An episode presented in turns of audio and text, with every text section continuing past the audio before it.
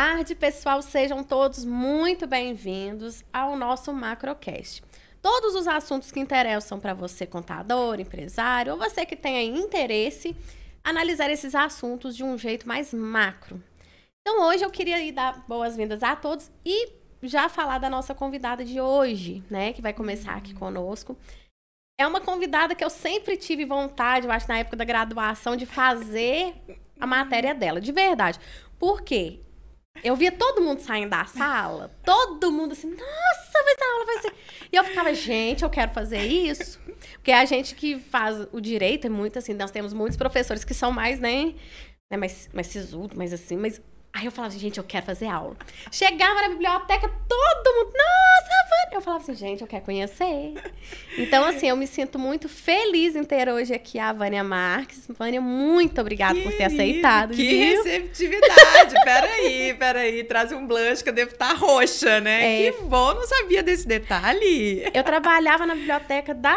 Era Fadon, uhum. passou para para Croton, aí né, passou para Pitágoras, Pitágoras. aí ficou é Faculdade Pitágoras, é, Fadon e depois ficou só Faculdade Pitágoras. Uhum. Eu peguei aquela transição de 2005, Nossa. 2006 até 2008. Somos antigas, então. Fizemos parte de uma transição Nós anterior. somos clássicas. Clássicas, melhorou. e hoje, né, assim, eu gostaria muito de te agradecer. Primeiro que para mim foi uma honra, né? Quem acompanha já o conteúdo da Vânia no Desenrolados sabe do que eu tô falando. Porque é um conteúdo fácil de assistir, você consegue pegar fácil. São vídeos que, vamos falar assim, não importa o tamanho. Você senta, assiste o de dois minutos até o de 15, 20, uma hora, vai indo. Gente, eu tô adorando esse feedback, assim, ao vivo, né? Tô muito feliz saber a sua é opinião. Bom. Mas sabe por que, que é bom? Porque a gente se identifica. Sim. E identificação é muito importante. A gente se sentir parte ou se sentir próximo de alguém. Esse foi o meu objetivo com o canal, né? Então, assim, antes de, de, tudo, eu quero agradecer. Hoje é o primeiro Macrocast. Que honra estar aqui. O meu relacionamento com a Macro é recente, digamos assim.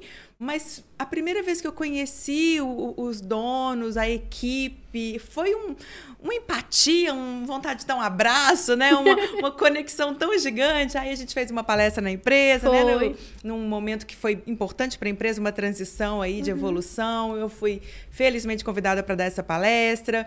E agora a gente está aqui, está com projetos em vista. Então, muito obrigado pelo convite. Não, e esse tema que vocês trouxeram, né? Quando eu quando vocês me convidaram, eu pensei, gente, mas que legal, uma empresa que trabalha com essencialmente com contabilidade, uhum. querer falar sobre comunicação assertiva, que é a minha linha de trabalho. E né? o pessoal muitas vezes acha que comunicação não é, é só o ato de falar, de conversar.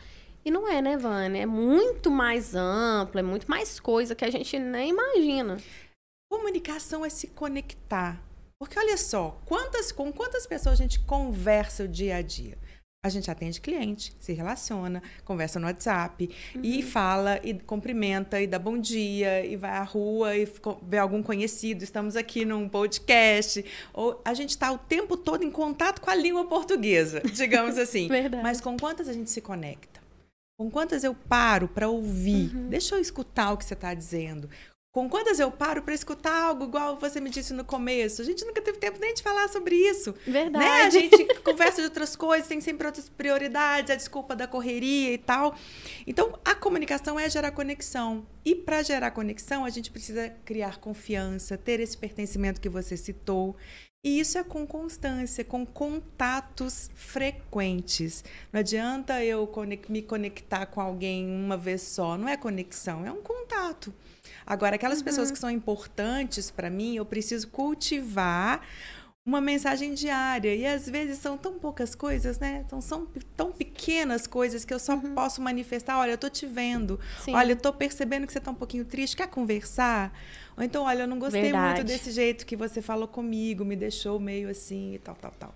Mas então... essa era que a gente está vivendo também, né? Não sei se você sentiu isso, mas eu senti que com a pandemia, uhum. né, lá em finalzinho de 2019, quando chegou ali março, principalmente aqui na nossa região, março de 2020 fechou lockdown total uhum. em algumas situações. Eu senti que a gente perdeu muito dessa conexão Sim. e a comunicação por meio dos aplicativos trouxe ali, não, em algumas situações ficou muito não fria, mas ela ficou muito distante. É, aproximou de alguma forma, mas sabe o que, que eu pensei? Eu senti o mesmo nessa pandemia. Depois eu vou contar uma história do, do crescimento do meu canal nessa pandemia, como que foi.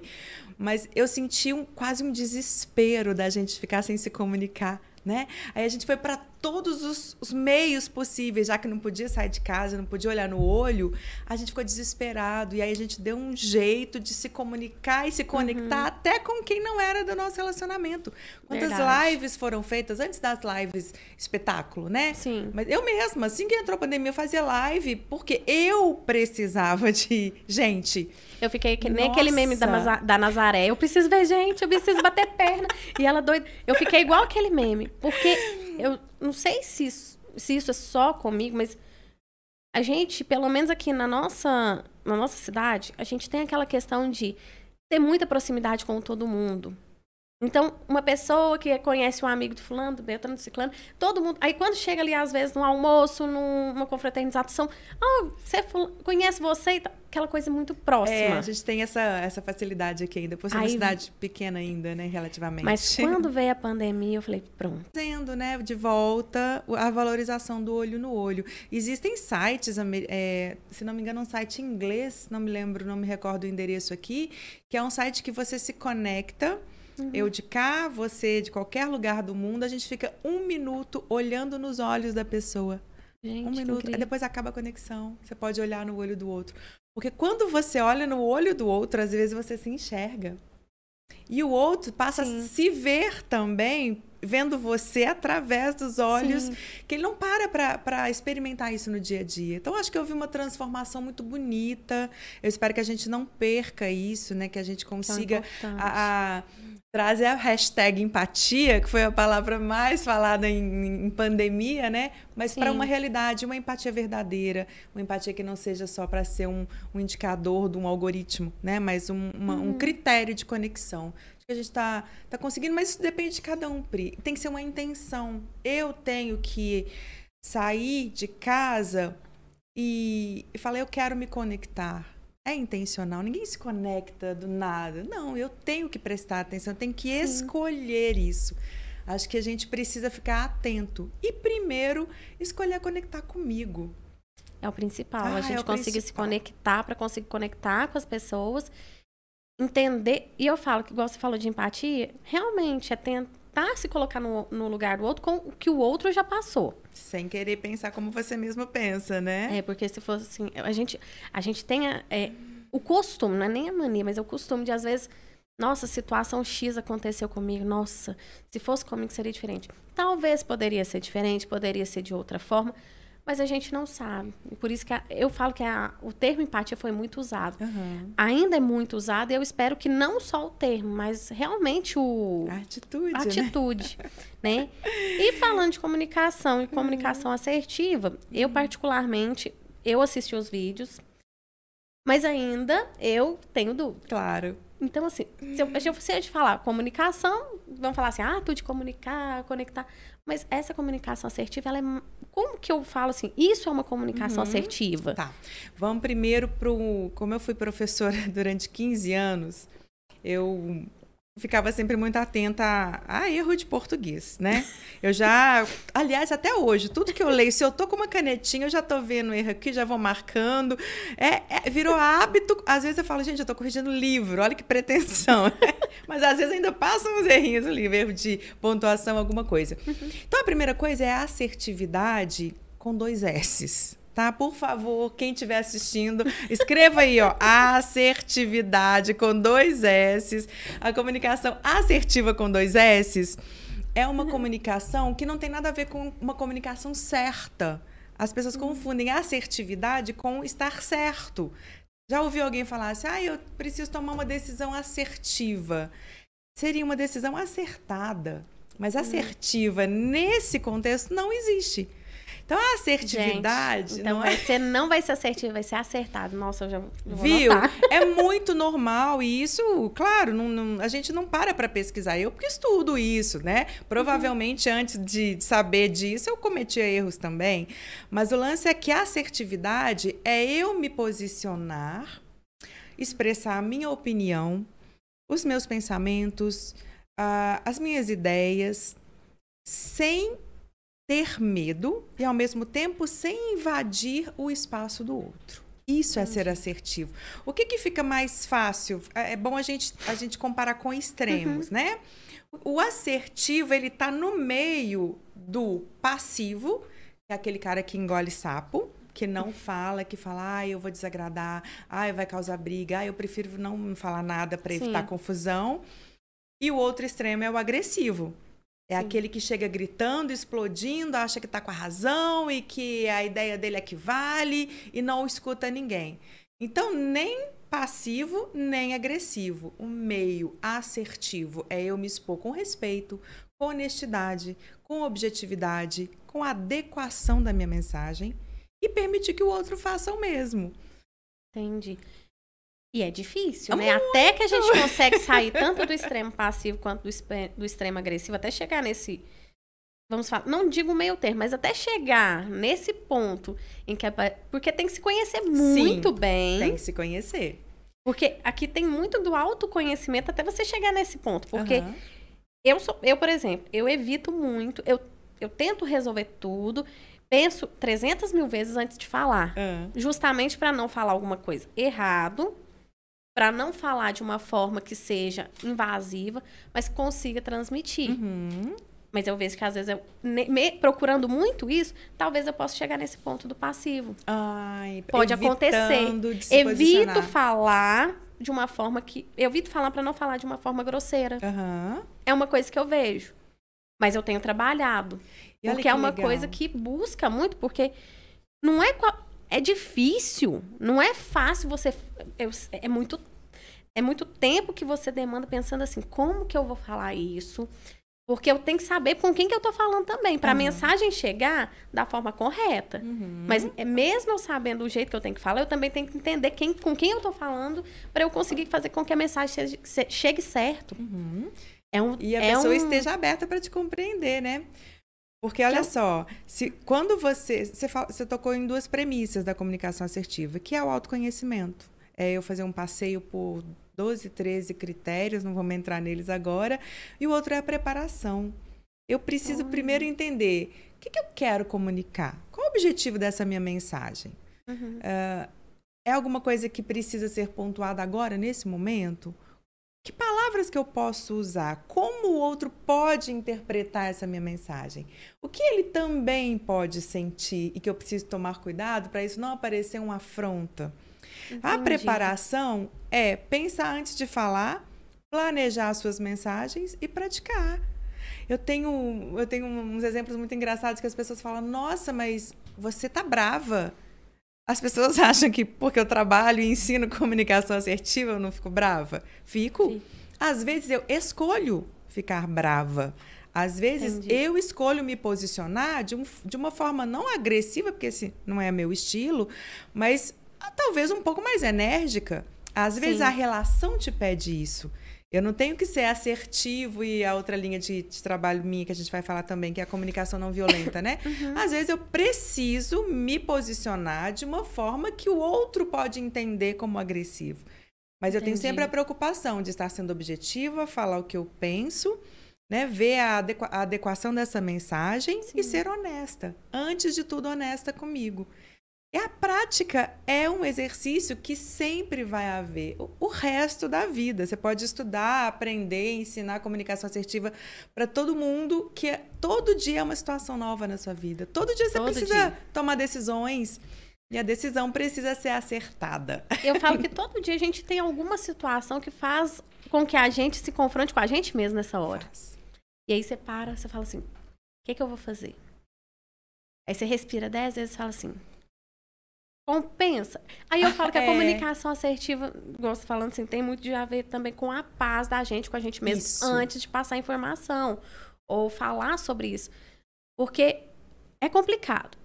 Porque às vezes a gente pode não estar num bom momento naquele dia, então a gente também tem que saber pra gente saber, será que nesse momento que eu não estou bem, eu preciso passar essa informação? Exato. Ou será que eu posso passar num outro momento que aí vai ser entendido de uma outra forma? Porque também, igual eu falo, a gente não tem todos os dias da gente não são bons, não tem jeito de falar que todo dia é bom. Sempre pode ter aquele momento que não tá tão legal e aquele momento a gente pensa em falar naquele momento. Não, calma. Aquele momento pode ser uma faísquinha para uma explosão, né? Por Aí- isso que o autoconhecimento é importante. Eu tenho um exercício na minha mentoria de comunicação que eu passo para todas as pessoas e é um caminho que a gente faz com os passos lá. Uhum. E é tão interessante que a- eu começo deixando a pessoa falar o que ela pensa, o que ela tá julgando, o que ela tá com opinião. Aí é uma enxurrada de pensamentos. Geralmente pensamentos é, julgadores mesmo. É ali a oportunidade dela se julgar porque ela está se preparando para uma conversa. Ela está ali comigo, não tem ninguém ouvindo, ela não está ofendendo ninguém. E aí ela fala, fala, fala, fala, e a gente vai para o segundo passo. Eu falo, o que, que você está sentindo agora? Aí ali ela vem com umas 10, 15 descrições de sentimentos. Estou sentindo raiva, indignação, revolta. Geralmente quando é uma situação conflituosa, né? Quando é, quando é situação boa, você não precisa desse Uhum. exercício, já tá feliz. E aí, beleza, a gente dá mais um passo e eu pergunto, qual a sua necessidade? Do que, que você estava precisando Nossa. cuidar nessa situação? A pessoa para, aí ela, ah, fala umas duas ou três coisas só. Ela já vai murchando. Por quê? Porque ela está entrando em contato não com Uhum. o externo, mas com aquilo que acarretou dentro dela. Aquela confusão que veio um fato externo que ela interpretou como verdade absoluta, que causou sentimentos e afetou necessidades. Aí eu faço a pergunta: o que, que você precisa pedir para o outro? E nesse momento, às vezes, tem uns insights maravilhosos que a pessoa fala: não preciso pedir nada para o outro, eu preciso pedir para mim. Ela assume toda a responsabilidade. Se fosse, se ela saísse dali naquele momento, fosse conversar com o agente de conflito, seria uma conversa pacífica. E a autorresponsabilidade nessa parte ela é muito importante, né, Vânia? É uma e uma responsabilização, inclusive amorosa com o outro, porque Hum. eu, eu, eu geralmente mostro isso, eu falo, olha, do mesmo jeito que você fez esse caminho, Sim. o outro está fazendo também, só que é o caminho do outro. Então aconteceu a mesma coisa, você interpretou assim, o outro da maneira dele, ele tem os sentimentos dele e as necessidades dele e os pedidos dele. E aí, como é que vocês vão juntos encontrar um meio termo aí? E aí, o que, o que você falou que nem sempre compensa a gente entrar, tem, tem situações que realmente não compensa. Re- é, situações hierárquicas, por exemplo. Você vai peitar o seu chefe para fazer valer o a sua vontade, que às vezes é uma vontade até egóica e tal, não vai entrar nesse tipo de conflito. Não, depois você apresenta uma sugestão mais preparada, mais planejada, e às vezes ele até te ouve melhor. Então tem situações que não compensa nem você entrar. Tem outras que é você com você. E tem outras que você tem que se posicionar e dizer, olha, eu não Sim. gostei. E são situações do dia a dia mesmo. Amizade tem muito. É, amizade. É, quando você percebe que tem uma amizade ali que não tá muito recíproca, você tá meio incomodado com alguma coisa, pare e olha, o que, que eu tô sentindo? Ah, eu tô sentindo X. Tá, do que, que você precisa cuidar disso? E aí se posiciona. Se ele é seu amigo. Ontem mesmo eu tive um exemplo assim. Eu estava acompanhando um amigo, dando um apoio mesmo, amoroso, é, por uma fase difícil que ele estava passando. E eu, eu me doei, como é o meu estilo, assim, eu sou assim mesmo e, e faço isso com muito amor. Só que já era o, a sétima vez que a pessoa estava caminhando para o mesmo erro. Nossa. Aí, aí, quando ele me disse que estava caminhando para o mesmo erro, eu parei de conversar e eu fui refletir. Aí eu me senti incomodada. Falei, não, eu não quero me envolver. Porque você vê uma pessoa que você gosta indo pro buraco. Ela sabe que, está tá indo. Está indo consciente. Conte escolhe ir. Aí eu falo, eu não vou ficar mais perto, porque quando você cai, eu me afeto, porque eu te vejo sofrer. E aí eu tive que me posicionar com dor. Eu falei, olha, eu vou me afastar um pouquinho, eu desejo que você tenha as melhores decisões da sua vida, respeito, é, mas eu preciso cuidar de mim. Sim. Porque aquilo me afetou de um jeito. Como assim que você vai Como de você novo tá- pro buraco? E isso é uma coisa que a gente precisa, né? Uma Sim. parte do, de aprender com, com o erro ou com essa situação que traz a gente pra. Fala assim: peraí, eu tô nessa situação, o que, que eu tenho que fazer? Faz a gente realmente pensar pra onde que eu vou, o que, que eu quero. E aí eu volto, aí a gente volta. E a comunicação faz a gente também pensar. Faz. Né? numa conversa. E nesse caso, né, é, não caminhar para o mesmo erro é que eu vi o problema, porque vão ter outros erros. Vão. Que renovem os erros, então, para o crescimento ser maior, a evolução ser maior. Nada uhum. nos tira a possibilidade de errar, de fazer uma má escolha, mas ainda assim, essas escolhas te trazem aprendizado, né? Sim. Então, quando você comunica, você ao falar, você se se reconhece. Eu tô aqui conversando com você, são coisas que eu já sei, entre aspas, sim, mas o jeito que eu tô falando tem a ver com o meu momento agora. Se sim. esse podcast tivesse sido feito daqui um ano ou um ano atrás, falaríamos de comunicação assertiva, mas em momentos diferentes. Né? A Sim. Vânia de 10 anos atrás comunica totalmente diferente de hoje, eu quero comunicar diferente daqui 10 anos. Então, Sim. tem a ver essa parar e falar. Você já, você já conversou com alguém e a pessoa fala assim: Nossa, obrigada, conversar com você é bom demais. Você não falou nada. Você estava só ouvindo. Sim. a gente para, fica só ouvindo. Faz, às vezes a gente está só naquela, naquelas é, palavrinhas mágicas. Entendi. Uhum. Foi, mas foi assim mesmo? É, vai Aí você pergunta né? novamente. Vai mostrando assim interesse. E o que, que você pensou em fazer? Isso. Às vezes a pessoa só quer, naquele momento, falar. Só. Ela só quer para fora. E isso acontece muitas vezes, né? Em relacionamento de casal, às vezes um quer falar, mas que ele só quer falar. Uhum. Mas ele não quer, por exemplo, que tenta resolver naquele momento. Ele só quer colocar para fora. Uhum. Aí no final, fala, fala, fala. Aí a outra pessoa, não, então tá. Aí no final da conversa toda vira e fala assim: nossa, foi tão bom. Nossa, hoje você me ouviu tanto. É. Às vezes, nossa, eu tô tão tranquilo. Aí a você pessoa me ajudou tá, tanto. Me ajudou tanto. Não, mas você me deu tanta ideia para resolver o problema. Você não fez nada, só deu Aí atenção. você para assim e fica assim. Eu só tava aqui sentado do lado do sofá. Mas estava presente, né? Estava presente. É. E outra coisa que atrapalha muito a comunicação também é essa necessidade que as pessoas têm de dar conselho. Eu não quero conselho, eu, eu quero, quero falar. só falar. E às vezes fala assim, ah, mas se fosse eu, eu passei uma situação assim, mas eu fiz isso. Nesse momento eu quero só falar, por favor, me escute, deixa eu falar muito obrigado e depois Exato. a gente conversa do conselho. Podia ter um acordo, né? Que, ó, me dá cinco minutos, fica caladinha, só me escuta, né? E eu não quero conselho, depois tchau, vou embora. e tem também, eu já passei por isso que às vezes a pessoa não precisa nem, não precisa nem falar. Uhum. Sentou um do lado do outro, isso, isso já aconteceu comigo em algumas situações, uhum. só ficou sentado. E você sentiu um apoio. Sentou ali, ficou caladinho. É, eu com uma, com uma conhecida, sentamos assim, ela passou uma situação muito complicada, familiar. A gente sentou, sentei assim do lado dela. Uhum. Ela falou assim, não, senta aqui comigo. Sentando. Ficamos uma hora sentadas, caladas. Silêncio. Ela, as lágrimas pingando. Eu do lado, né? Ela que precisava colocar para fora, mas a uhum. forma dela comunicar que ela, né, no caso da comunicação dela, botar para fora que ela não estava bem, não era falar, uhum. era ficar calado, por meio das lágrimas, do mesmo jeito que às vezes a gente tá conversando tudo aí começa, não, gargalha, rir. Nossa, que legal. Essa é uma comunicação é não verbal. E é tão interessante que quando você está incoerente numa comunicação, vamos supor que eu vire aqui e falo para você: Nossa, eu estou super feliz de estar aqui na Macro, inaugurando esse podcast. Eu estou falando, mas você está vendo a alegria na minha cara? Zero, né? quando a comunicação é incoerente, só 7% do que eu falo vale. O resto a pessoa lê no meu corpo. Agora, se eu falo, nossa, eu tô super feliz de estar aqui. Gente, nossa, foi muito bom, muito obrigada. Queria agradecer vocês, agradecer você, Pri. Eu tô com um sorriso, eu tô me movimentando, tem uhum. energia aqui, tem entusiasmo. Então, eu preciso ficar atenta a esse complemento Sim. da comunicação, né? É, é sempre importante você falar não só com a com as palavras, mas você fala com o corpo, com a energia, né, com o olhar, com o sorriso. Nesse caso, você ficou perto da sua amiga, seu corpo inteiro estava falando, representa 93% de pois força é. de comunicação. Né? 7% ali você não precisou usar, mas você estava ali, você estava presente, funcionou. E eu falo que, assim, a gente está próximo do outro, igual, como, igual você falou, é mais do que só falar. É muita coisa por trás. É.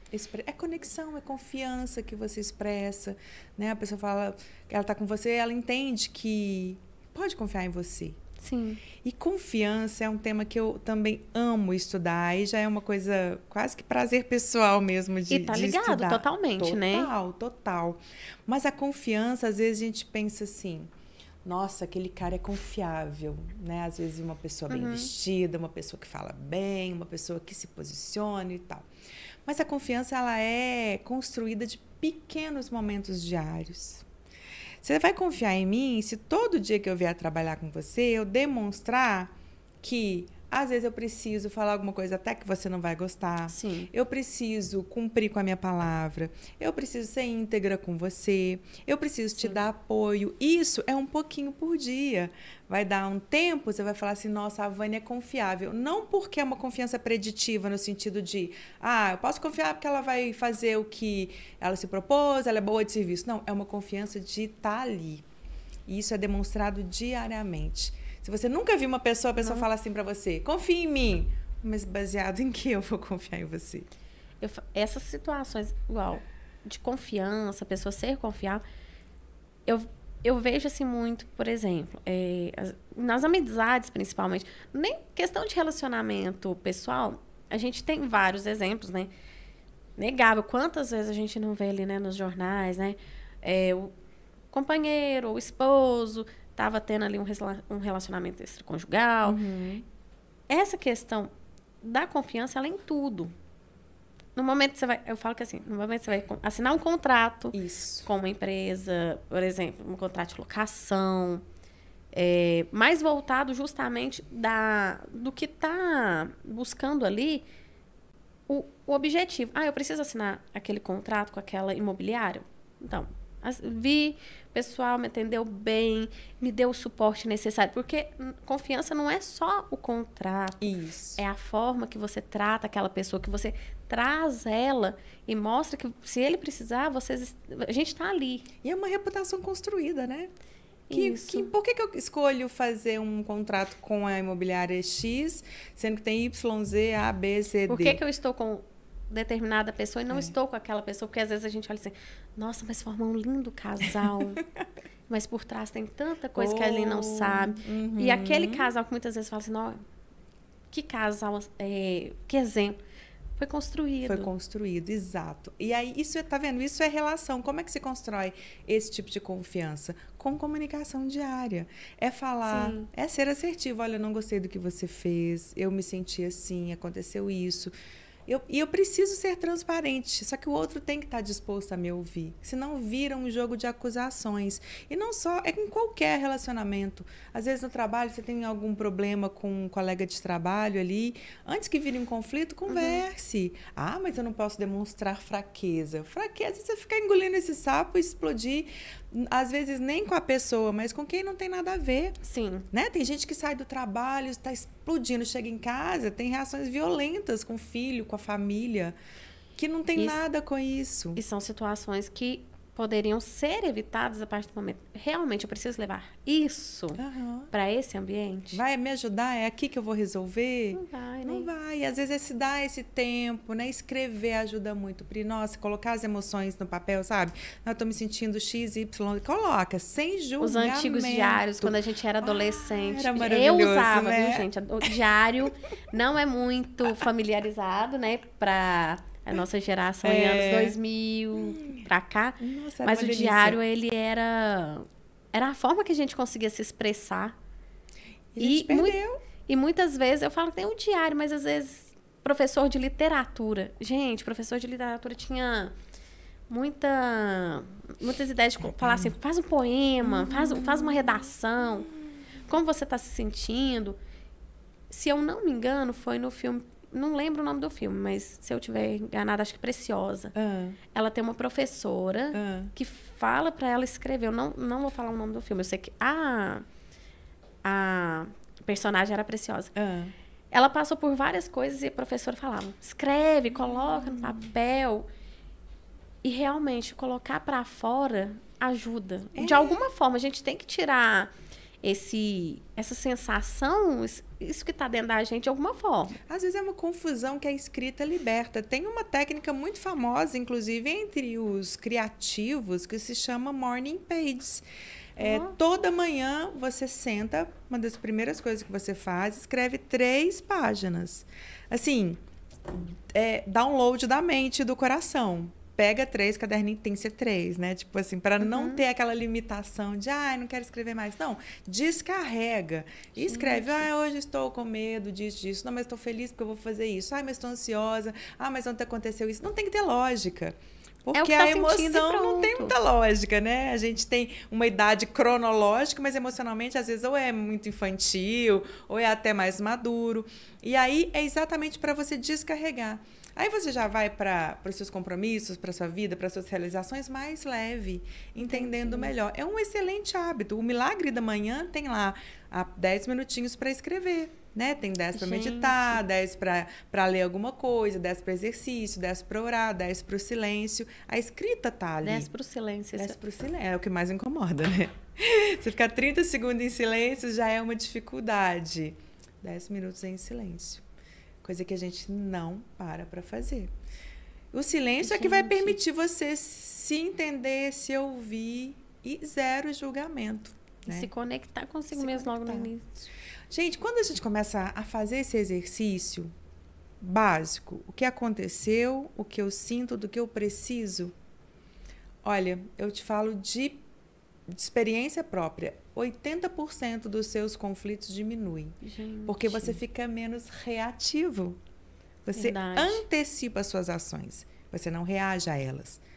Tudo que deixa a gente muito conflituoso, muito estressado, é uma reação. O outro fez, eu reajo. Pá! Sem pensar. Agora, eu escolho agir, mesmo que o outro reaja, talvez negativamente, eu ainda assim consigo compreender o outro.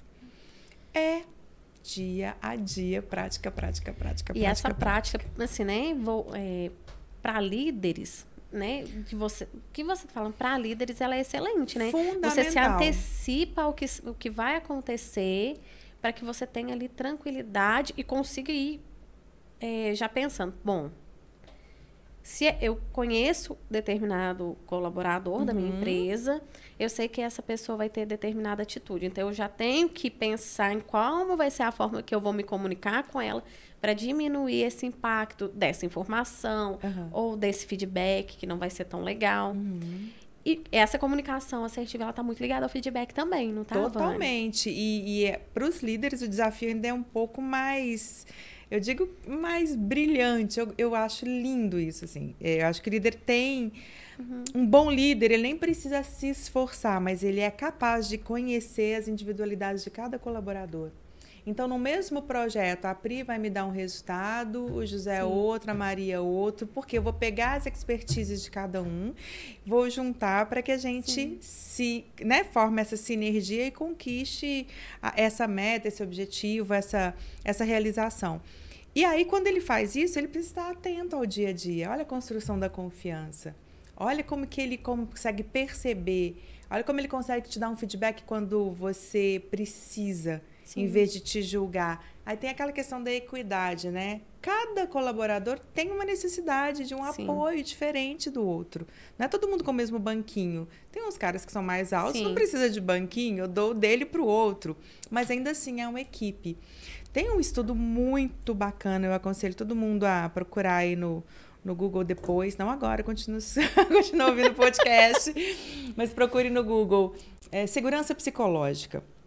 Ou não, Projeto Aristóteles. É um projeto que o Google fez. Pensa, né? A gente imagina o Google como uma empresa perfeita, né? Aqueles caras fodas, né? Aqueles não. engenheiros, igual os meninos estão ali, ó. Só, só a gente espera.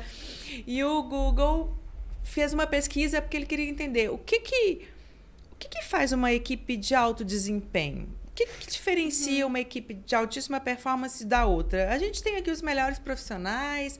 O que, que, que, diferencia? E começou a pesquisar, pesquisar, pesquisar. E essa pesquisa durou um tempo e tal. Aí eles viram que não era a formação do cara, da escola que ele estudou, na Sim. universidade. Não era a senioridade, ou seja, o tempo que ele que ele ficou, né? Que, que trabalha na empresa, que já tem mais experiência. Não era salário, não era cargo. Era a segurança psicológica. O que, que significa isso? Era as equipes tinham que, que tinham maior desempenho, Sim. elas tinham segurança e confiança para expressarem as ideias sem Sim. serem julgadas ou criticadas. Então, se chegasse numa reunião aqui de brainstorm, vamos tentar achar uma solução. Eu posso falar, vamos passar um durex nessa mesa para cobrir a rachadura. É uma ideia idiota, mas ainda assim eu poderia falar sem medo de ser criticada, julgada, ser debochada. E aí, Sim. dessa, desse insight, vinha outro e vinha outro, daí surgia uma solução inteligente para o problema. E as pessoas precisavam entender, sentir isso na equipe, essa segurança psicológica, porque aí ela começava a assumir risco. Sim. O risco interpessoal. Senão, ah, não, vou, não vou falar nada, porque olha como é que eles vão achar. O que, que eles vão achar da minha ideia? Ah, minha ideia já é ruim, não, a ideia do outro é melhor. Claro, mesmo sendo engenheiros do Google, super feras, são pessoas. Tem inseguranças, tem crenças, tem N problemas também. E aí, a hora que eles perceberam isso, depois vieram outras coisas, né? Propósito, o senso de pertencimento, né? essa, essa clareza no que, que eles precisavam fazer, mas a segurança psicológica era o primeiro. Então, uhum. como é que eu transmito essa segurança? É não julgando, não criticando, é no meu Sim. dia a dia te apoiando, pode falar. Né? Eu não preciso dizer, te apontar o dedo, te rotular, te chamar de alguma coisa. Porque rótulos são nada mais, nada menos de uma maneira que eu vejo uma pessoa. Quantas pessoas Sim. você chama de metida porque anda empinada na rua. Quando você vai ver, tá com problema na coluna, tá usando até aquela cinta aqui, né? Nossa, olha que mulher empinada. É claro, tá ali tá com dor na lombar. Gente.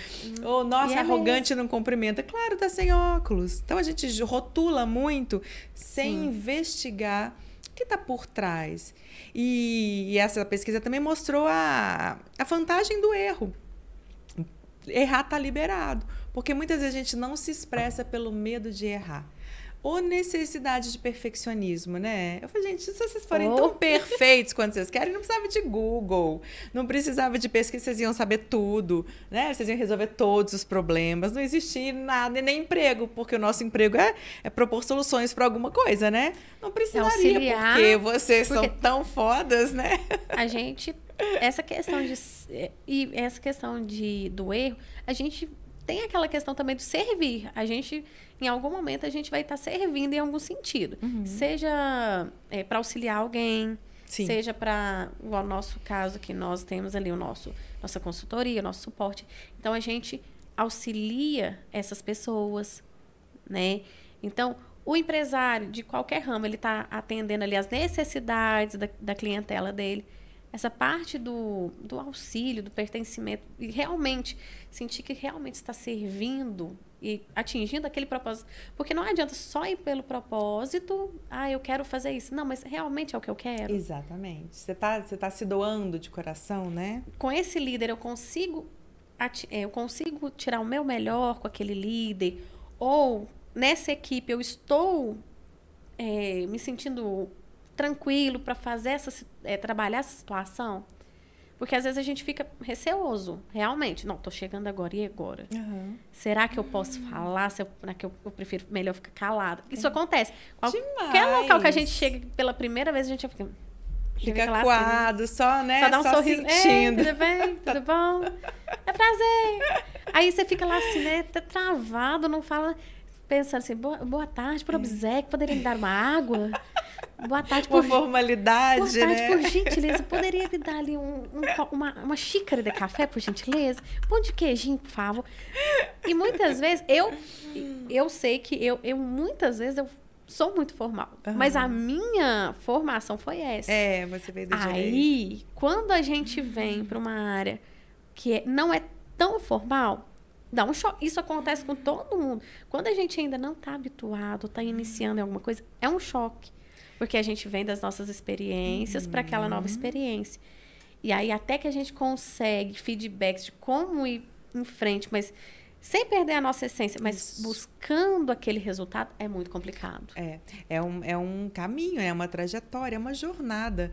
E a gente veio também, e aí eu digo a gente no sentido de, de não só da. Né, eu tenho mais de 40, não só da minha geração, mas das pessoas novas hoje também.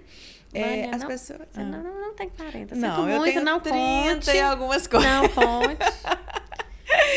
Mas a gente não é estimulado a olhar para os nossos sentimentos. Olha, quando eu comecei a estudar comunicação não violenta, é nessa base que eu, que eu até já citei um pouquinho, que é a gente observar fatos em vez Sim. de julgamentos, né? Daqui a pouco falo mais, mais um pouquinho disso com mais clareza. Uh, uhum. Cuidar dos sentimentos, necessidades e fazer pedidos claros. Então, uhum. Antes disso, tem, tem uma, uma listinha de sentimentos da comunicação não violenta que ela tem aproximadamente 100 sentimentos. O dia que eu li essa lista, eu falei, nossa senhora, o que, que, é isso? Que, como o ser humano tem 100 sentimentos? Não, eu tô aqui pensando. Alegria, tristeza, raiva, é... Que mais, gente? Nojinho. É... Só porque você viu divertidamente, aposto. Aquele hum, filme, não? Assisti, mas não tô lembrando os cinco, não. Eu sei que tem mais aqui, mas eu não lembro. Medo. Mas, tá, medo, não tem jeito, tá faltando 95. Tá vendo? Tá faltando 95. A gente não, não tem. tem. vocabulário. E aí é engraçado que às vezes a gente pensa assim, ah, eu tô estressado. Não, às vezes você tá cansado. Entende? Ah, eu tô muito triste. Não, às vezes você tá melancólico, não chega a ser uma tristeza. Ah, eu tô alegre. Não, às vezes você tá satisfeito.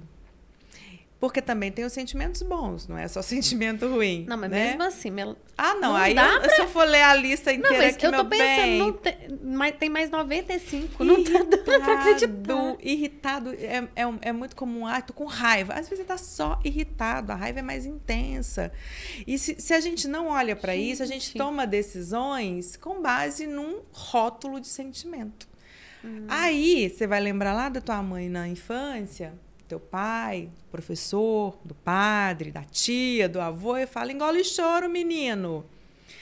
Que, que menino fraco, não chora. Que bobagem, está brigando por causa disso, está com raiva por causa dessa bobeira. Aí o que, que a gente faz?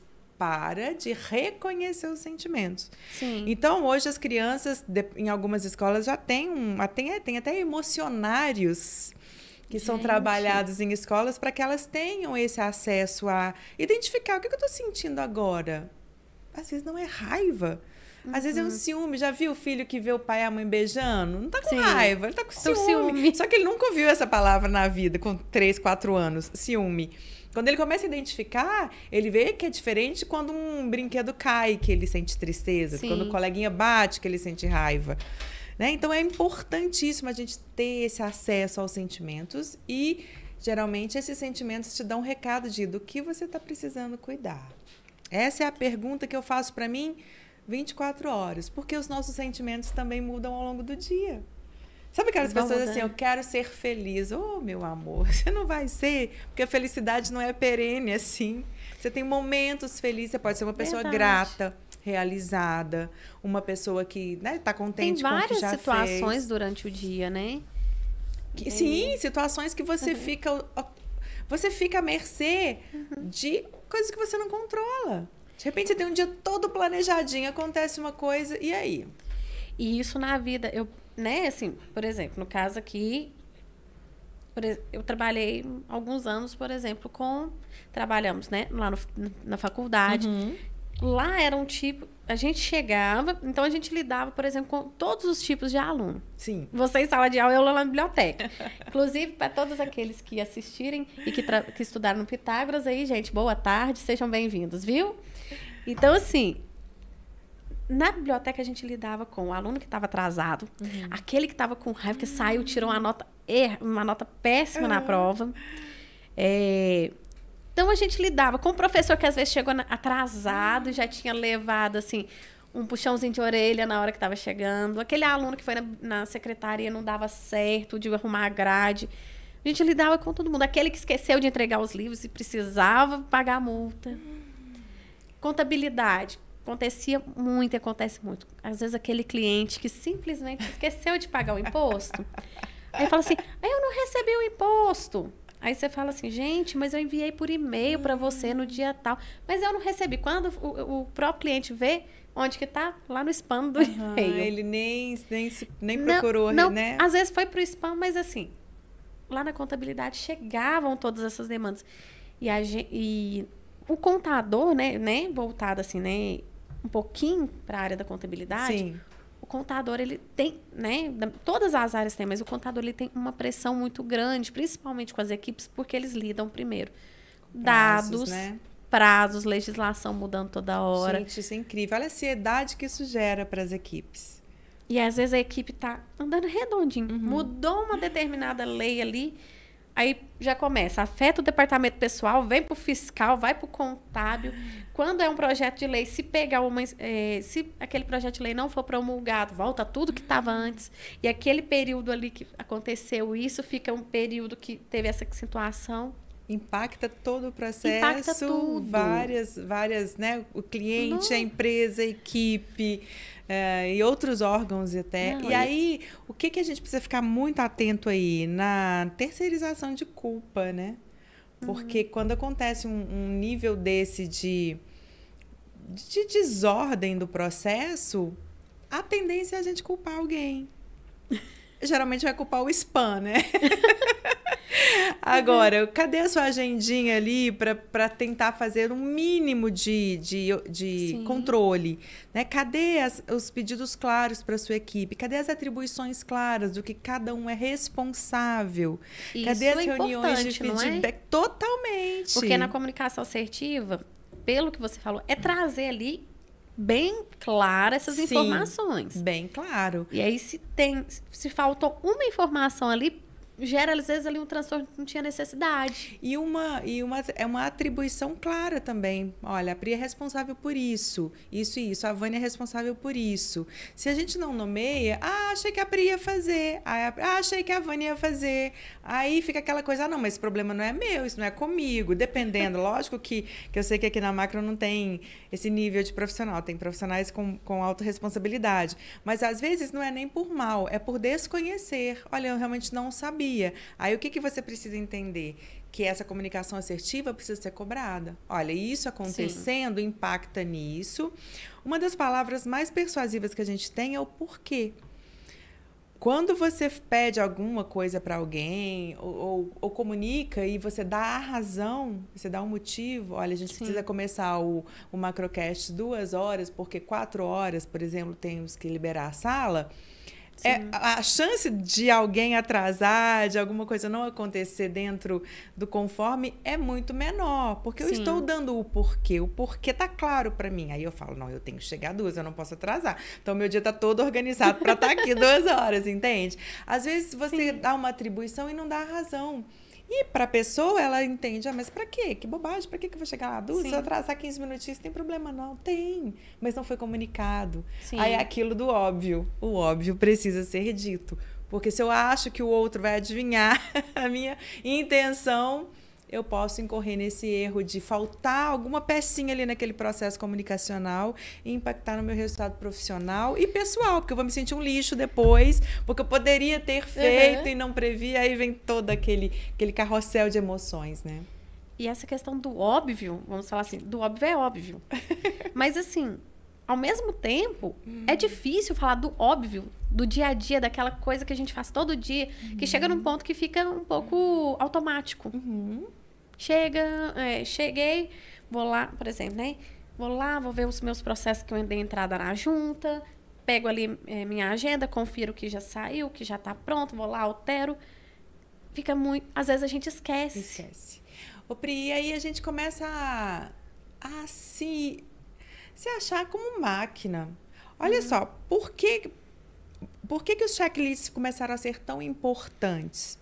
Porque um belo de um cara muito fera, de um cirurgião, fez uma cirurgia de um cara uma vez nos Estados Unidos e esqueceu uma pinça dentro dele. Aí ele foi embora com aquela pinça no joelho. Ai, meu Deus, mas é, é óbvio que ele sabia o procedimento todo, ele sabia que não podia deixar nenhum instrumento dentro do corpo humano, né? Do, do paciente. E aí eles começaram a instaurar checklist. Checklist. Então, quando você vê que, um- que um médico, por exemplo, pede um instrumento, ele Sim. fala e o, o enfermeiro, quem vai entregar, repete para ter certeza de que a, a informação está sendo confirmada. Na Sim. aviação aconteceu a mesma coisa.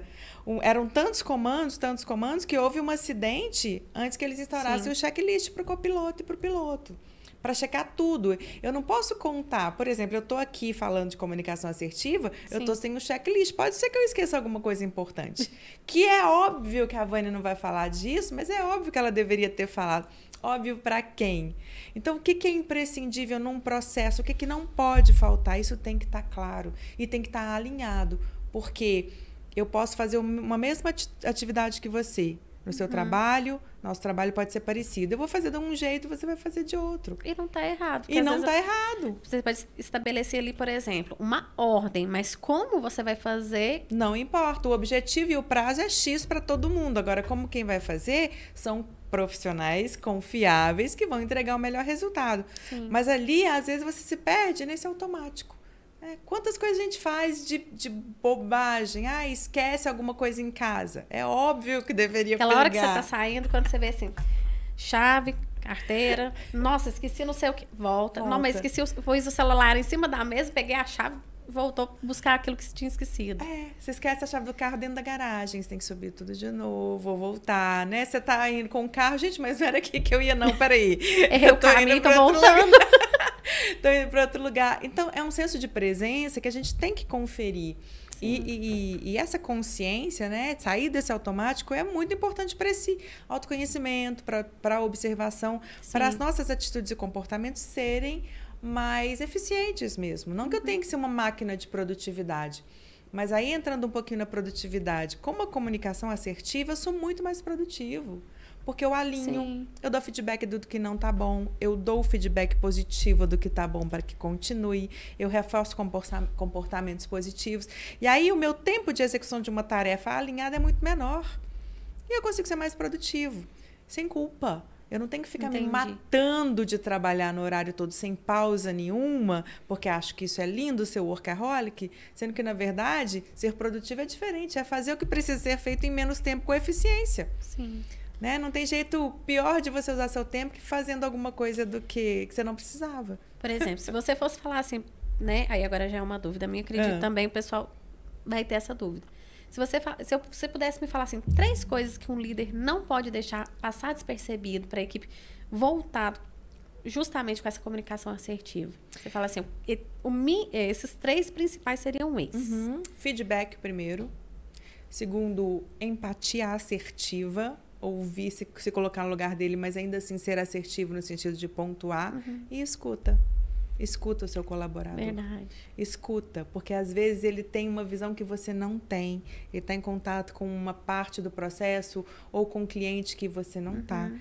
Ele não, ele, ele às vezes está numa posição de hierarquia até que, evita, que, que impede esse contato, mas o colaborador é, é, é, é fundamental para dar esse monitoramento.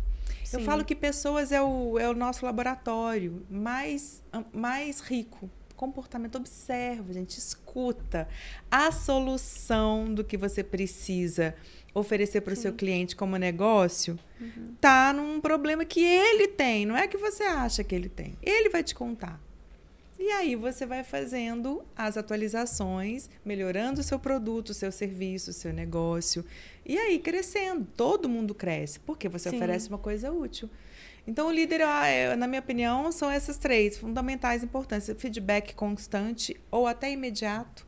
Aconteceu uma coisa, eu te dou um feedback imediato. Se for necessário, eu vou reunir com você mais tarde para a gente tratar do assunto. Sim. Mas eu não faço de bobo, eu não deixo só para aquela reunião mensal sabe? Que aí Entendi. já passou, já, né, já, já aconteceu tudo que tinha que acontecer, ou de ruim ou de bom.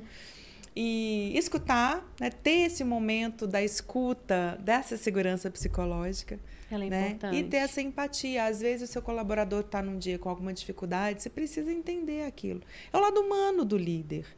Né? Não é o lado máquina de dar gráficos de altíssimo resultado. E Não o colaborador, funciona. os três principais pontos, assim que você vê, porque a gente como, né, como colaborador, né, ou até mesmo aquela pessoa que trabalha como PJ também, uhum. mas que uhum. tem que dar algumas alguns retornos para o contratante também. Uhum. Bom, para eles eu penso que nós, né, nós é colaboradores autônomos profissionais Primeira coisa é ter uma automotivação. Não espere que alguém vá te dar tapinha nas costas e vá falar, uhul, vai lá, você consegue. Não, é você que tem que ter é essa, gente essa mesma consciência. tem que ser minha, porque o dia que alguém falar que eu não posso, eu não posso acreditar. Eu tenho que Sim. ter essa automotivação de acordar, de encarar que às vezes vai ser um dia difícil, mas que ainda assim eu tenho que continuar. Então, primeiro, essa automotivação. Eu tenho que entender por que, que eu faço o que eu faço. E tá muito ciente disso, com muita força, para que eu prossiga apesar dos obstáculos e, e desafios. Outra coisa é uma melhoria contínua. Eu não posso achar que eu sei tudo e que o que eu sei já é suficiente. Não posso, porque eu vou ficar para saber, trás. né? Buscar conhecimento constante, é, a gente chama isso de lifelong learning, né? Eu tenho é, aprendizado para o resto da vida. É uma melhoria contínua, melhoria contínua. E outra que eu acho que, que eu não sei se todo mundo vai concordar comigo, mas é ter pessoas que você pode contar com elas acima do seu nível. É, se unir a pessoas que são, entre aspas, melhores do que você. A gente tem pessoas que às vezes a gente ensina, tem pessoas que a gente tem no mesmo nível que trocam, e agora eu quero aquela pessoa que vai me Me ensinar. ensinar. E essa pessoa eu tenho que ter. Geralmente são poucas, né? São Sim. poucas, tanto em termos de acesso ou disponibilidade, mas um livro pode ser essa pessoa. Hoje a internet está cheio de, de, de mentores gratuitos para você Sim. pensar de um jeito que você fala, poxa, eu nunca tinha pensado isso, deixa eu entender. Então é essa busca de crescimento, né? Tá vendo? Tudo isso se faz com comunicação. É lindo, né? Não, é muita. Eu falo que é muita coisa que a gente pode, principalmente nessa questão de ter. E a gente hoje a gente tem mais acesso às informações. Uhum. É uma parte que, tanto na parte de se ser o seu. Porque nessa parte realmente a gente tem que buscar a nossa motivação. Sim. Porque vai ter dia que a minha motivação vai ser. Né, acontece muito. Às vezes a motivação daquele dia é conseguir né, pegar o ônibus. É, exatamente. Qual é a, sua, a, sua- a coisa mais importante do seu dia? Se você consegue ter essa clareza, qual que é o que, é o, o que, que para hoje é o mais importante que eu preciso fazer?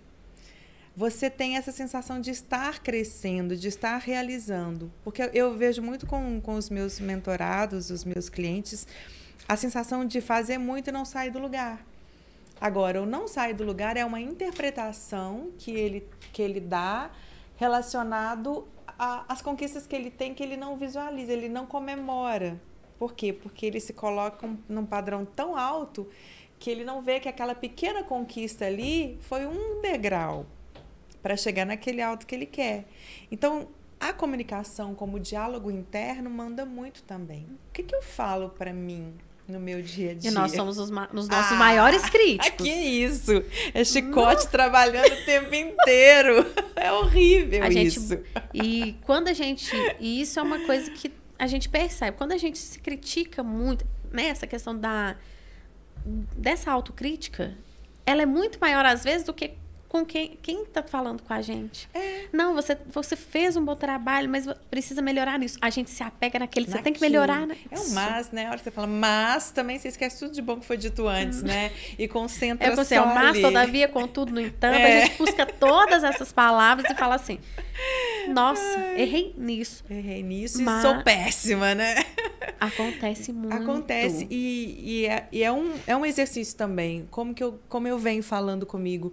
Eu, eu, eu fico muito atenta a isso. Às vezes eu, eu- às vezes eu tenho uns diálogos comigo que eu falo, nossa senhora, que massacre, Achei né? que era só eu. Quando às Que vezes eu vou isso, embora pra bem? casa, eu tô ali, né, bonitinha, sentada. E vou lá, boto meu fone em casa. Tem dia que às vezes senta alguém do lado, assim, eu, né, já chega conversando, aí a gente vai. É. Mas tem dia que você bota o fone e vai pensando na vida. É aquele momento Você que é que você aquele- fica imaginando. Você vai escutando a música, olhando pelo vidro e vai passando, e você pensa na vida.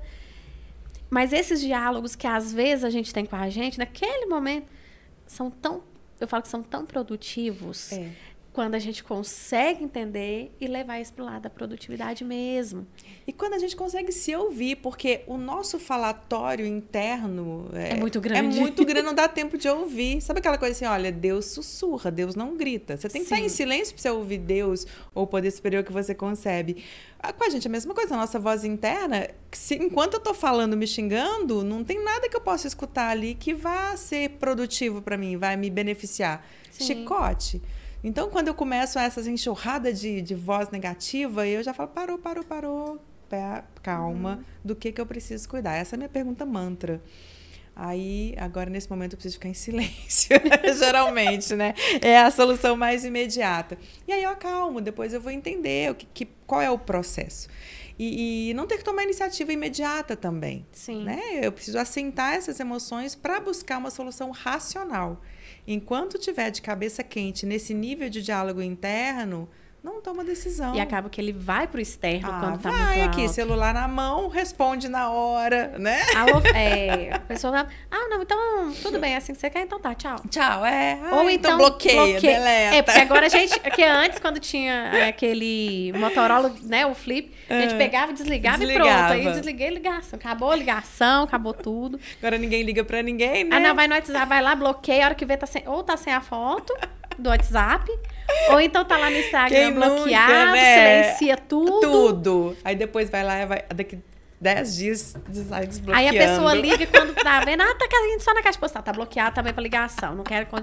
Manda SMS, nem olha. Entende que isso, isso é. Aí eu vou tomar muito cuidado com o que eu vou dizer agora. Isso é uma falta de assertividade. Mas, Pri, deixa eu deixar bem claro isso aqui. Como eu disse no começo, tem pessoas que precisam desse tipo de conduta. Se é Sim. alguém que realmente eu quero cortar da minha vida, não adianta eu querer Sim. ter comunicação assertiva e não violenta. Assim, olha, você me magoou muito, que você foi um pi comigo e eu não quero mais me relacionar com você. Não, eu simplesmente às vezes vou ter um tipo de atitude Sim. assim. Mas pessoas com quem eu preciso ou escolho me relacionar no dia a dia, com frequência, pessoas da família, meus colegas de trabalho, meu chefe, eu preciso achar uma forma de ter uma comunicação assertiva. Sim, com certeza. Mas dependendo da, do nível do conflito que você teve, da violência que foi exercida, daquilo que te impactou negativamente, eu sou super a favor do corte radical. Tramontina, passa o facão e manda ver. Aí não tem conversinha de assertividade, Mas igual, não, às vezes com um entende? colega de trabalho, né? Vamos supor, nós temos ali, né? Várias situações, cada um tem uma história de vida, teve ali, né? Vamos falar, teve a sua história até chegar até aqui. Então, assim, cada um teve uma criação, Uhum. teve uma forma de, né? Teve ali os seus traumas, teve ali a sua, as suas vitórias. É muito difícil também. Porque às vezes a forma que a pessoa está falando é daquele momento, é um momento que foi exclusivamente aquele ponto, Uhum. excedeu. Mas é aquela situação, realmente, não sei se se seria isso, mas Hum. chegou até aqui, a pessoa é sempre até aqui, ela- mas ela explodiu, foi um momento, então eu tenho que entender. Não, mas é constante. Uhum. Aí é aquela coisa da, somente do respeito. Vou te respeitar, mas talvez É, eu, aquela eu, que as- situação mais, mais. aquela relação realmente no ambiente de trabalho mais profissional, na família. Se é aquela relação de oi, bom, é, tudo bem, como vai? Cada um ali no seu cantinho, seu quadrado. Isso, às vezes você tem que tomar esse tipo de atitude, até, até onde eu preciso me envolver tanto. Sim. Aí tem dois pontos que eu gosto de, de pensar neles, né? Um, um é. É tão pessoal assim? Sabe aquelas pessoas que se ofendem com tudo? Às vezes a pessoa tá. Você tá se relacionando no trabalho, na vida pessoal, e uma pessoa teve um momento desse. É comigo? Geralmente, já viu como as pessoas levam pro lado pessoal? Nossa, nossa ela tem- foi mal educada comigo. Gente, não é com você. É um problema que a pessoa tá vivendo. E muitas vezes, na hora que ela Ai, explode, a gente sabe que é essa situação.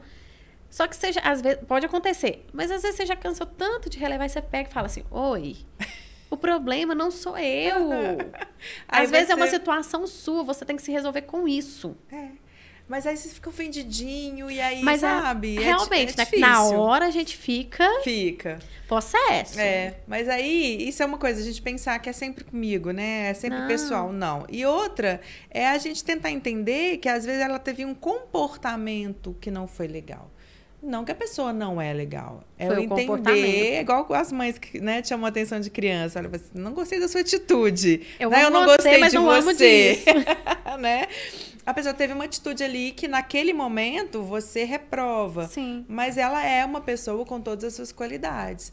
Eu, eu, eu gosto muito da noção de, de, de confiabilidade no sentido de entender que todo, todo mundo é uma pessoa boa, sabe? As pessoas não fazem as, os seus erros por mal. Claro, tem, tem, tem gente má também, mas é minoria com quem a gente convive. Às Sim. vezes você erra ou tem uma atitude ali que não é legal por falta de, de conhecimento, por Sim. falta de apoio, por falta de de alguém sentar com você, te ensinar, pegar na sua mão, né? De esperar demais Isso. de você, uma expectativa irreal que você não pode cumprir.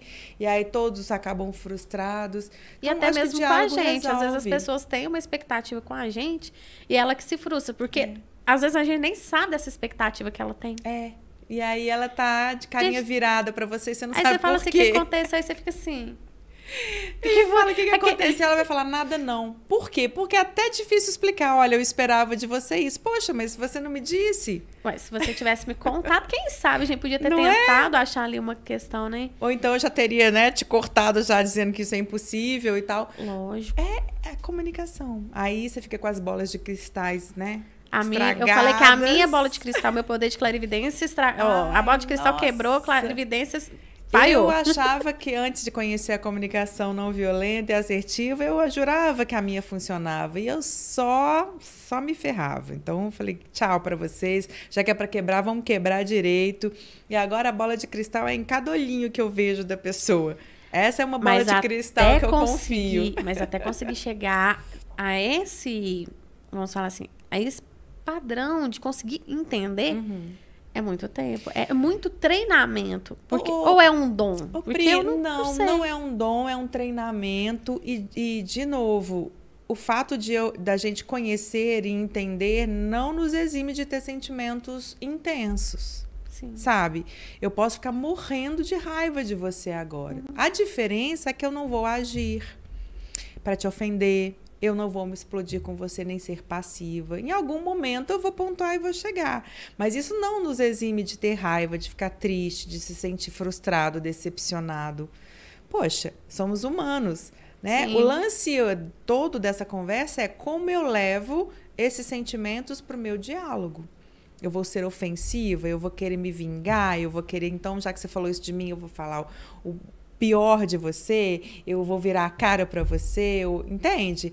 O uhum. lance é, é ter um, um, entendimento do que, que esses sentimentos me revelam sobre a situação e sobre mim. Entendi. Se me revelam sobre o outro, eu tenho a obrigação, ou pelo menos a, a, a responsabilidade de checar com o outro. Sim. Eu vou falar assim, olha, Pri, eu tô percebendo que você hoje está com uma carinha triste, tá parecendo que você tá com raiva de mim. Aconteceu alguma coisa? Aí você antes vai falar, de pré-julgar é, que esteja acontecendo. Ou, viu? Priscila hoje virou a cara para mim. Olha lá que mau humor que ela tá. Julgamento. Aí você vai falar assim, Vânia, eu não dormi nada porque eu tive uma enxaqueca a noite inteira. Opa, então não é comigo, ou não é com alguma coisa Sim. que aconteceu. Só que a pessoa tem que estar tá disponível para esse tipo de abertura. Uhum. Que começa como? Começa com um dos lados. Sim. Né? É, é igual marido e mulher que dorme, né, virado um pro outro. Ninguém começa o diálogo. É, um não procura, o outro também não sumiu, mas como é que faz? Quem é que vai é, tirar esse orgulho para começar lapidar uma relação construtiva. Né? Então, é, isso é todo dia, todo dia. É, eu, quando comecei a estudar comunicação não violenta, eu achava que depois que lesse o livro, depois que desse cursos, que eu nunca mais ia ter esse tipo de problema. Não existe. Não existe. Eu, eu preciso não. fazer exercício de empatia comigo todo dia, com as pessoas todo dia. E a gente começa conosco para depois ir passando para as é. pessoas. Porque se o outro está com um problema que me afeta, né? tipo esse exemplo que eu dei do, do, meu amigo ontem, eu tenho que cuidar de mim primeiro. A máscara é aqui, para depois colocar no outro. É verdade. Né? Então eu tava colocando a máscara nele, ficando sem ar. Eu falei, não, vamos inverter essa ordem. Tá vendo? Eu tava fazendo um movimento no, no, no afã de ajudar, de, de ser útil, de prestar uma, uma amizade, assim, só que tava. Uhum. Não tava legal para mim, aí eu parei, olhei e entendi. É, eu, você falando a questão da máscara, né? É a mesma coisa, o contador, né? Colocar a máscara nele e colocando depois a máscara em cada um dos colaboradores, trazer para junto, buscar ali a... Eu falo que comunicação, você, você falou, é, é trazer de verdade, uhum. conectar. Porque a hora que ele se conecta com os colaboradores, os colaboradores estão todos ali naquela mesma sintonia, Com o cliente também vai ser da mesma forma. Com o. É, como é que fala? Qualquer. Né, a empresa ali, os né? seus parceiros, aquele. É, nosso, né, colaboradores uhum. com os nossos clientes vai fazendo isso, vai, né, vai gerando esse ciclo de confiabilidade, de né, a honestidade, mas essa confiabilidade, essa segurança uhum. vai trazendo ali uma, uma vai trazendo ali um, uma, como é que fala, gente? Um resultado, não, né? É, Bacana também. Não só do resultado, mas vai é a mesma coisa da do ciclo. Você começa com, com aquela pessoa, começa com a outra e vai passando. Quando vê, aquele ciclo já está chegando na gente de novo. E olha o ambiente como que fica muito mais aprazível para trabalhar. Fica mais mais leve. Mais leve. E aí eu gosto desse nome colaboradores, né? Quantos colaboradores a gente tem nas empresas que não colaboram? Não colaboram por quê? Porque não tem espaço, não tem voz, não é ouvido, não tem um feedback, uma orientação. Eles estão ali cumprindo um cargo na carteira, mas Sim. agora quando você oferece esse espaço dessa ligação por meio da comunicação, eles se sentem importantes Sim. e colaboram. Colaboram Nossa. com ideias, com proatividade, colaboram com, com ficar depois do horário, colaboram com novos projetos, com soluções inovadoras fazem o trabalho deles e ficam muito mais felizes porque estão sendo vistos, não são só crachás. Né? E quando eu falo assim que a gente ser visto é a pessoa falar assim, nossa, aquela pessoa está fazendo isso, uhum. ela está fazendo isso, ela está correndo atrás daquilo. Esse, é se sentir visto, não só visto, mas reconhecido. reconhecido. O, reco... O ser visto, todos, muitas vezes todos são vistos, mas o reconhecimento de saber que você está fazendo um bom trabalho, que estão te vendo, que estão reconhecendo, está chegando, nossa, o resultado é esse, você uhum. conseguiu fazer uma coisa bacana, isso é muito bom. Agora, esse reconhecimento primeiro tem que vir daqui. É. Porque você pode ter alguém que não está nem um pouco preparado para essa gestão de feedbacks e você não pode deixar na mão do outro essa esse nivelamento do seu trabalho, no sentido de você estar fazendo o seu melhor, quem tem que saber disso é você. Sim. Só que, naturalmente, se você faz, fica mais visível. Fica. Não tem coisa pior do que você falar assim, nossa, eu podia ter feito e não fiz.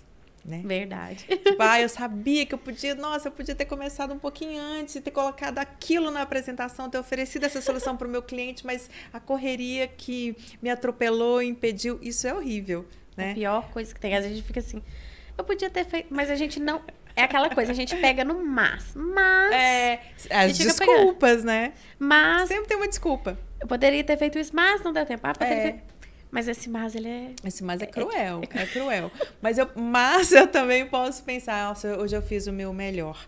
Sim. Mesmo que não seja o melhor para o seu líder, para o seu, né, o seu superior hierárquico, mas você sabe, nossa, hoje eu me superei, a hora que o cliente o contador me fez aquela pergunta e eu consegui responder, uhum. deixando claro para ele e ele saiu dali satisfeito. Às vezes, ninguém vai ficar sabendo disso. É importante que você saiba. Verdade. Né? Vânia, é, o que, que você pode me falar então, né? É, para a gente já caminhar assim para o final do nosso bate-papo, uhum. que tá muito bom, mas assim, o que, que você pode me falar ali, né, para o contador? Como que essa comunicação assertiva, não só para o contador, mas para os nossos, é, né, os nossos é, ouvintes, é, né, para os nossos, é, para as pessoas que nos acompanham hoje, o que que vai, é, como que é essa comunicação assertiva, como que eles podem usar no dia a dia? Uhum. Nós já falamos do feedback, é, dessa questão de comunicar, trazer essa segurança para se expressar. Mas uhum. como que você pode me falar assim, não, esse não é uma receita de bolo, uhum, não tem jeito. Não tem jeito, mas né? como começar isso e como já aplicar no dia a dia? Bom, primeiro eu convido todo mundo para assistir os vídeos do meu canal, Assistam, né? É Porque ótimo, lá tem muitas é dicas é de comunicação assertiva no dia a dia. O meu canal é Vânia Marques Desenrola no YouTube. O canal chama Desenrola, né? Resultados sem desculpas, com base na comunicação assertiva. E lá tem muitas dicas sobre isso, né? Que eu trago Sim. sempre os rios também no Instagram, que é uma Sim. mensagem mais curta, também tem muita dica prática. Mas a minha a minha grande uh, meu grande conselho, que nem é meu, é do Dale Carnegie, que é o, um dos grandes influenciadores da comunicação, né? É, seja interessado, não interessante. Olha. É, às vezes eu quero muito falar de mim, que eu sou interessante, né? Que eu faço, que eu aconteço, que eu fiz isso, fiz aquilo, que eu tenho esse conselho, que eu sei de tudo.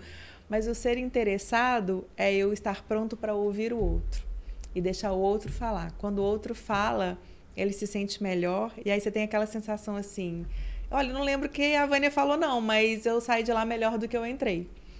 Então, quando você se interessa pelo outro, você está cumprindo a sua função de conexão, a sua intenção de conexão. E a partir daí a comunicação flui, porque você está atento ali, olho no olho, interessando-se pelo outro. Uhum. E se possível for, o outro vai retribuir. Depois vai perguntar sobre você e é hora de você falar. E é tão bom quando a gente faz essa troca que em algum momento vai chegar. Nossa, eu conversei com a Vânia ou com a Priscila eu me senti tão bem. Uhum. isso pode parecer. Às vezes as pessoas acham que é tão. Mas, gente, é tão bom saber que é a gente pode ser ponte para essa conexão. Isso. Em vez de ser muro, né? A gente é. pode ser ponte. Isso aí, muito bom. Ô, Vânia, muito obrigada. Eu queria te agradecer muito. Eu vou te falar assim que, que eu já pensei várias conversas. Assim, eu queria muito. Ai, eu queria perguntar isso. Queria te agradecer muito. Oh, de verdade. Linda. Muito obrigada pela sua disponibilidade de ter vindo participar sempre, com a gente. Sempre que quiserem, pode e chamar que eu venho. Pode ter certeza que eu, né, que teremos outros encontros. Tomara. E aí a gente já vai falar de mais assuntos, porque o seu canal ele tem muitos assuntos. Convido todos a é, conhecerem, tá? uhum. tá? E gostaria de te agradecer muito. Obrigada. Tá bom? Obrigada pela, pela oportunidade, pelo privilégio, sucesso a MacroCast, que os próximos convidados que vierem também contribuam com seus ouvintes. E aí, sempre que precisar, eu estou disponível para vocês. Muito obrigada. Tá? Beijos. Pessoal, muito obrigada por terem né, participado aí conosco. Muito obrigada pela sua atenção. E convido vocês a estar tá participando, escutando, compartilhando nas suas redes sociais e vir assistir no nosso próximo episódio, né? Isso, episódio, episódio. Gabriel? Episódio? Então, convido a todos para assistirem o nosso próximo episódio, que vai sair aí depois nas nossas playlists, tá bom? Muito obrigada, ótima semana!